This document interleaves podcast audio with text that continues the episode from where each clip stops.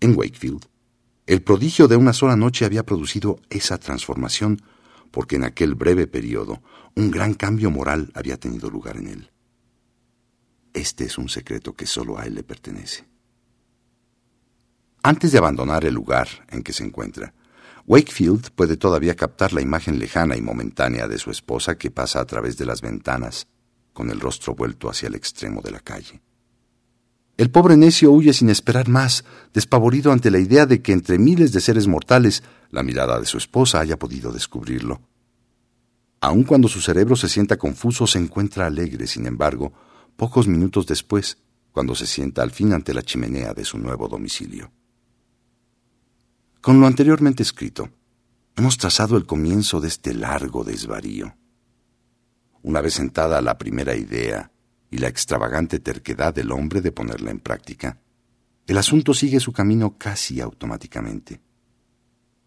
Podemos imaginar a Wakefield comprando, después de largas reflexiones, una nueva peluca de pelo rojizo, escogiendo de un ropavejero judío unas prendas de color café, de corte distinto al de las que había acostumbrado usar hasta entonces.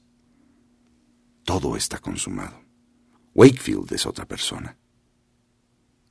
Una vez establecido el nuevo sistema, todo movimiento que intente volver al anterior tendrá que ser tan difícil al menos como el que lo condujo a la extraña situación en que se encuentra. Además, su obstinación se hace mayor por el enojo que le produce pensar que su ausencia ha producido con seguridad una reacción inadecuada en el ánimo de su esposa. Ahora está decidido a no volver a su casa hasta que su esposa sienta un sobresalto de muerte. Dos o tres veces ha caminado Mrs. Wakefield ante los ojos de su esposo oculto, cada vez con pasos más lentos y difíciles cada vez con las mejillas más pálidas y la frente más surcada de arrugas. En la tercera semana de su ausencia, Wakefield vio un heraldo de desgracias entrando en su casa bajo la forma de un farmacéutico. Al día siguiente, la campana de la puerta es envuelta con un lienzo para mitigar los sonidos. Al anochecer aparece la carroza de un médico que deposita a su dueño solemne y empelucado en la casa de Wakefield, de donde sale, al cabo de media hora, como el anuncio posible de un funeral. Morirá quizás, piensa Wakefield, y su corazón se hiela, solo de suponerlo. En aquellos días siente una excitación semejante a la energía, pero se mantiene lejos de la cabecera de su esposa, pues sería contraproducente perturbarla en aquellos momentos. Si algo distinto de esto lo detiene, él lo ignora. En el curso de unas pocas semanas, Mrs. Wakefield se recobra. La crisis ha pasado. Su corazón está triste, quizás, pero sereno. Ahora podría regresar Wakefield, o más tarde. Su esposa no volverá a sentir angustia por él. Ay, estas ideas lucen a veces a través del extravío que se ha apoderado del cerebro de Wakefield y le dan una conciencia oscura de que algo así como un abismo infranqueable separa su nuevo alojamiento de su antiguo hogar. Pero si está en la calle próxima, se dice a veces a sí mismo. En realidad, su casa está en otro mundo. Hasta ahora Wakefield había retardado su regreso de un día a otro. Desde este momento es indeterminado el momento del regreso. No mañana, sino probablemente la semana próxima. De cualquier manera, muy pronto. Pobre Wakefield. Desterrado por su propia voluntad, tiene tantas probabilidades de regresar a su casa como los muertos de volver a su antigua condición en la tierra. Ojalá tuviera que escribir un libro en lugar de un cuento de doce páginas. Entonces podría manifestar cómo una influencia fuera de nuestro control puede influir sobre nuestras acciones y tejer con sus consecuencias un manto de hierro que nos aprisiona. Wakefield ha sido descrito. Ahora debemos abandonarlo por unos diez años, imaginarlo rondar alrededor de su casa sin cruzar una sola vez el umbral, siempre fiel a su esposa, con todo el amor de que es capaz su corazón, mientras que por otra parte su recuerdo desaparece poco a poco de Mrs. Wakefield. Desde hace mucho tiempo, hay que enfatizarlo, el desterrado voluntario perdió la conciencia de lo extraño de su situación. Relatemos ahora la escena. Entre la multitud que ocupa una calle de Londres, podemos ver a un hombre, ahora de mayor edad, con pocos rasgos característicos para atraer la atención de los distraídos transeúntes, pero lleva en su rostro el testimonio de un destino poco común. Es un hombre delgado. Su frente estrecha y pronunciada se encuentra cubierta de arrugas profundas. Sus ojos pequeños y sin brillo giran algunas veces temerosamente a su alrededor, pero más a menudo parecen mirar hacia su interior.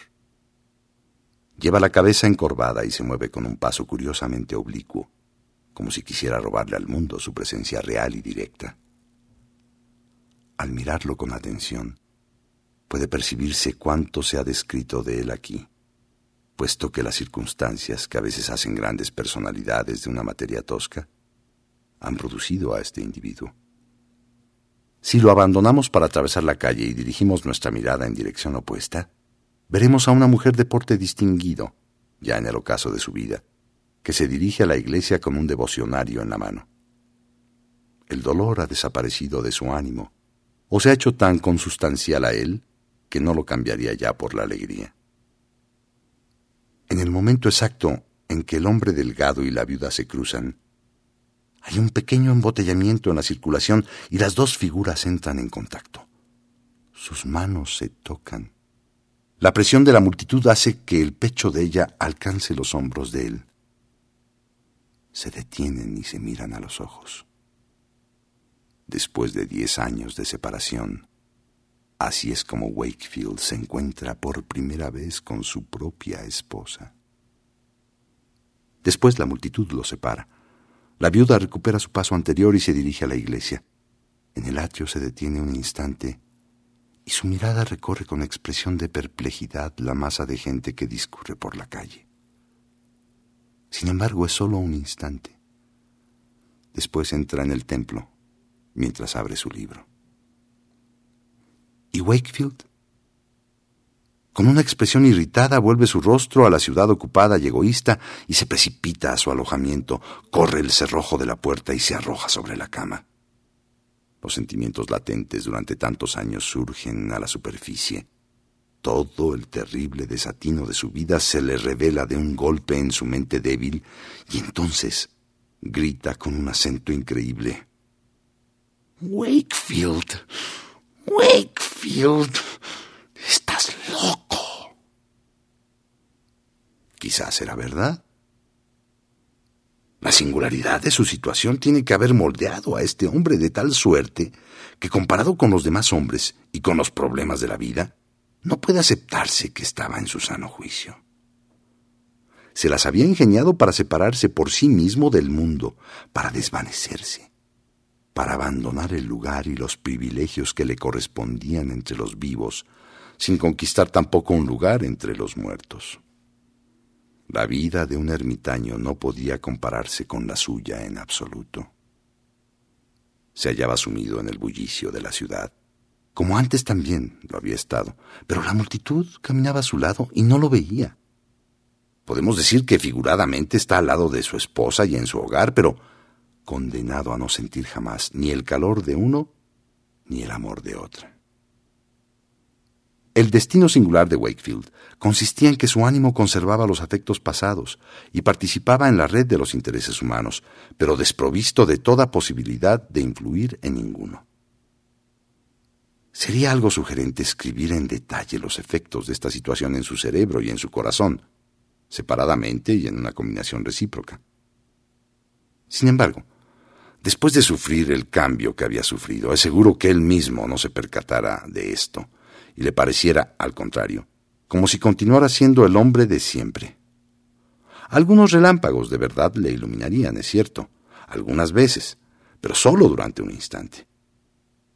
En esos momentos su respuesta era, dentro de poco volveré, sin percibir que lo mismo se decía desde hacía veinte años. Asimismo pienso que estos veinte años se aparecían ante Wakefield cuando dirigía su mirada hacia el pasado. No más largos que la semana que se había fijado como límite de su ausencia, cuando abandonó a su esposa. Para él seguramente este espacio de tiempo no era más que un intermedio o entreacto en el curso general de su existencia. Cuando después de algún tiempo creyera que había llegado el momento de volver a casa, Mrs. Wakefield juntaría sus manos, loca de alegría, y examinaría a su marido, un hombre todavía maduro. Qué terrible error. Si el tiempo se detuviera y esperara el final de nuestras locuras, todos nosotros seríamos jóvenes y continuaríamos siéndolo hasta el día del juicio final.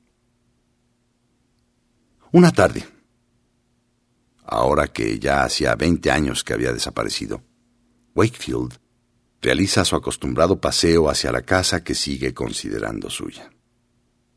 Es una noche tormentosa de otoño, con frecuentes lluvias que se descargan contra el suelo y desaparecen antes de que una persona alcance a abrir su paraguas. Detenido frente a su casa, Wakefield puede ver a través de las ventanas del segundo piso el resplandor rojo y los reflejos de un fuego confortable encendido en la habitación. En el techo puede verse la figura monstruosa u oscilante de Mrs. Wakefield. La capa, la nariz, el mentón y el robusto talle forman una admirable caricatura que baila según ascienden o descienden las llamas del fuego, trazando curvas y figuras demasiado alegres para una viuda entrada en años. En aquel mismo momento la lluvia cae de nuevo repentinamente y arrojada por un viento otoñal azota el rostro y el pecho de Wakefield, que se siente penetrado por un escalofrío. Debe permanecer mojado y temblando mientras en su casa arde un amable fuego dispuesto a calentarlo, mientras que su esposa podría correr a buscar su bata y su ropa de abrigo, que sin duda ha mantenido cuidadosamente guardadas en el armario de la alcoba matrimonial. Wakefield no es tan loco como para hacerlo. Asciende los peldaños lentamente y sin casi percatarse ejecuta una acción a la que sus piernas se han resistido durante veinte años. Wakefield, vas a entrar a la casa que tú mismo te has vedado. La puerta se abre. Cuando penetra en el vestíbulo, aún podemos ver su rostro y vemos en él la misma sonrisa taimada que fue precursora de la pequeña broma que ha estado representando desde entonces a costa de su esposa. Despiadadamente estuvo probando a su mujer. Finalmente todo ha terminado y una velada amable espera Wakefield. Esta feliz ocurrencia, si es que efectivamente lo fue, solo pudo ocurrir en un momento impremeditado. No seguiremos a nuestro personaje a través del umbral de su casa. Ya nos ha dejado material suficiente para la reflexión, una parte del cual debe suministrarnos una moraleja que trataremos de condensar en unas cuantas palabras. Entre la aparente confusión de nuestro misterioso mundo, los individuos se hallan tan definitivamente insertos en un sistema, y cada sistema se encuentra tan estrechamente vinculado a otro, o a otros, y finalmente a un total de sistemas, que el hecho de salir por un instante del propio sistema expone al hombre al riesgo espantoso de perder para siempre su propio lugar en el mundo. De manera semejante a Wakefield, uno puede convertirse fácilmente, como éste se convirtió, en el apátrida del universo.